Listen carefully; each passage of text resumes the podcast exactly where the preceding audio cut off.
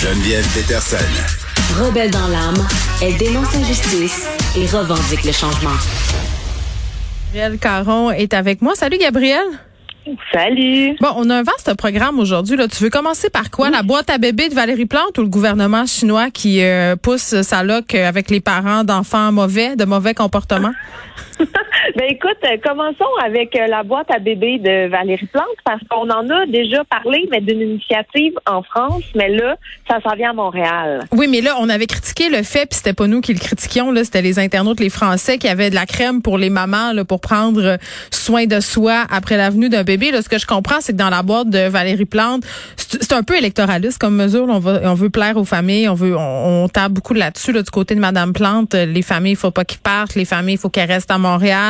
Donc, il y aura des systèmes, bien entendu, aux couleurs de Montréal dans cette boîte-là. Mais, mais encore, qu'est-ce qu'il y aura d'autre? Ben, écoute, pas de crème hydratante pour les mères en vue, quoique hein, il est encore tôt, fait qu'on sait jamais. Mais comme tu l'as mentionné, des items aux couleurs de Montréal, donc des vêtements, des couvertures, des bavettes, des trucs ou autres. Je sais pas de quoi un bébé a besoin d'autres, mais on spécifie ou autre. Aussi euh, des incontournables, donc on parle un thermomètre, des livres, couches lavables. Là, je suis quand même curieuse de savoir combien de couches lavables ils vont donner. C'est cher quand même des couches lavables. Mais c'est ça. Fait que j'ai trouvé ambitieux dans leur projet, mais regarde, pourquoi pas s'ils les donnent, on va les prendre. Euh, on parle aussi euh, de bons d'achat, donc des certificats cadeaux qui vont permettre aux parents de continuer de profiter de tout ce que Montréal a à offrir. Donc euh, billets de métro, entrée pour euh, des musées par exemple comme mm. le Biodome. Oui, mais tu sais Gabriel, je veux pas être de mauvaise foi, mais au lieu de donner une boîte puis des tickets de métro, ils devraient justement investir pour que le métro soit accessible aux poussettes puis aux personnes à mobilité réduite. Ça serait pas mal plus proactif. Mais plus ben, cher. je suis d'accord. Oui, et aussi, très euh, vraiment plus cher. Mais ça, je suis d'accord que dans une station de métro, là, quand euh, tu es avec ta poussette puis qu'il y a juste des escaliers qui ne sont pas roulants et que tout le monde fait semblant de ne pas te voir, effectivement, euh, moi, je prendrais le petit coup de main pour monter ma poussette. Mais un truc que je trouve bien, par contre, c'est qu'ils proposent aussi un guide des services offerts à Montréal mm. et aussi une liste des organismes de soutien qui œuvrent auprès des nouveaux parents. Fait ça, c'est quand même intéressant parce que des fois, on ne sait pas trop euh, vers qui ni où se tourner quand on a un bébé. Donc ça, je trouve ça intéressant. Mais et puis je savais pas aussi, c'est 20 000 naissances de petits Montréalais par année quand même. Ben écoute, on a juste ça à faire. On n'a plus d'argent euh, pour sortir parce qu'on paye nos loyers. Fait que qu'est-ce qui nous reste hein, pour se divertir? La sexualité. Ok. Et voilà. le gouvernement chinois, bon, on on n'est pas à ses premières frasques en termes d'ingérence citoyenne. Là, on veut punir les parents d'enfants au mauvais comportement. Je veux dire, je, honnêtement, je pensais que c'était une joke. J'étais persuadée que c'était pas vrai. Mais moi, je m'imaginais juste aller à l'école de mon fils puis copier, tu sais, des règles de, de des copies. En tu fait? Je ne parlerai pas en classe, je ne parlerai pas en classe.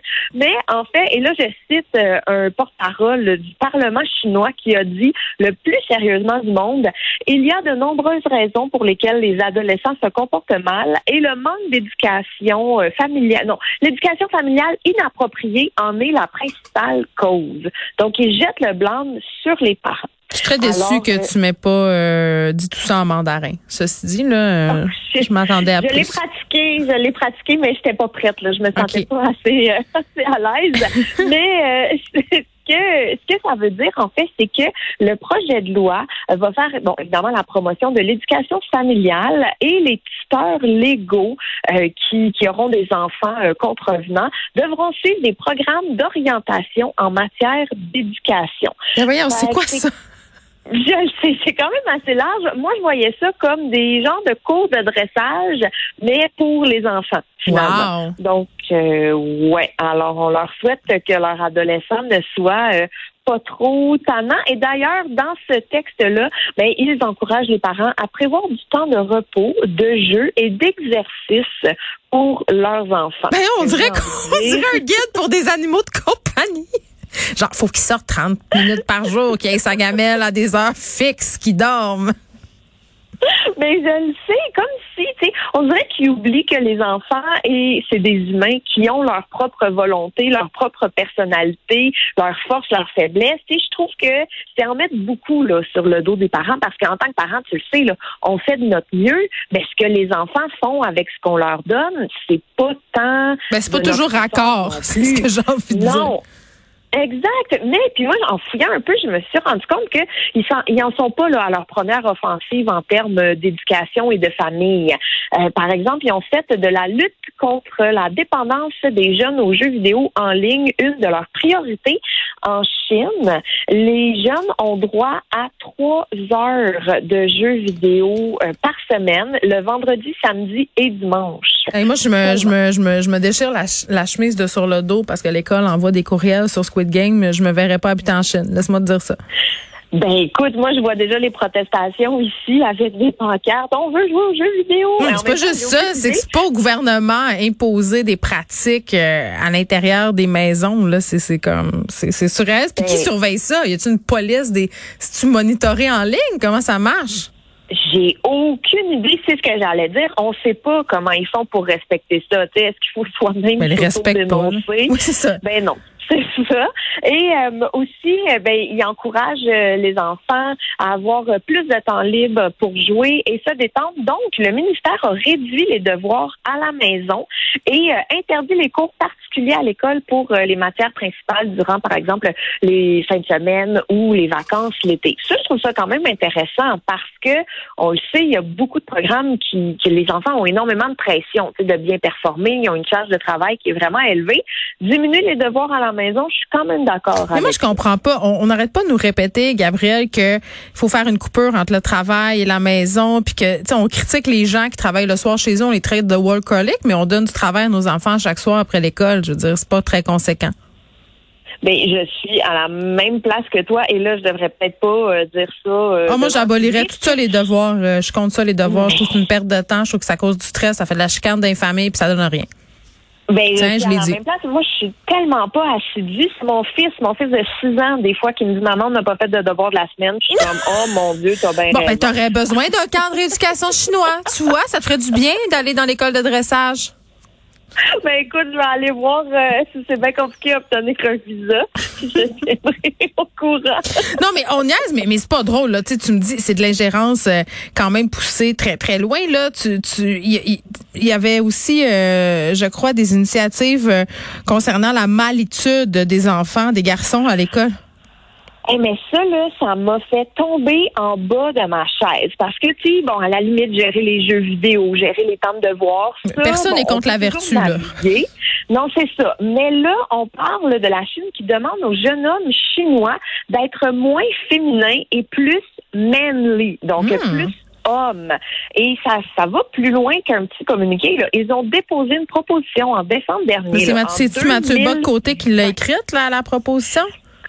Euh, malheureusement, il ne parle pas mandarin, mais mais pour c'est et moi ça m'a jeté à terre parce que c'est pas une blague c'est pour prévenir la féminisation des adolescents mâles. C'est ça le titre.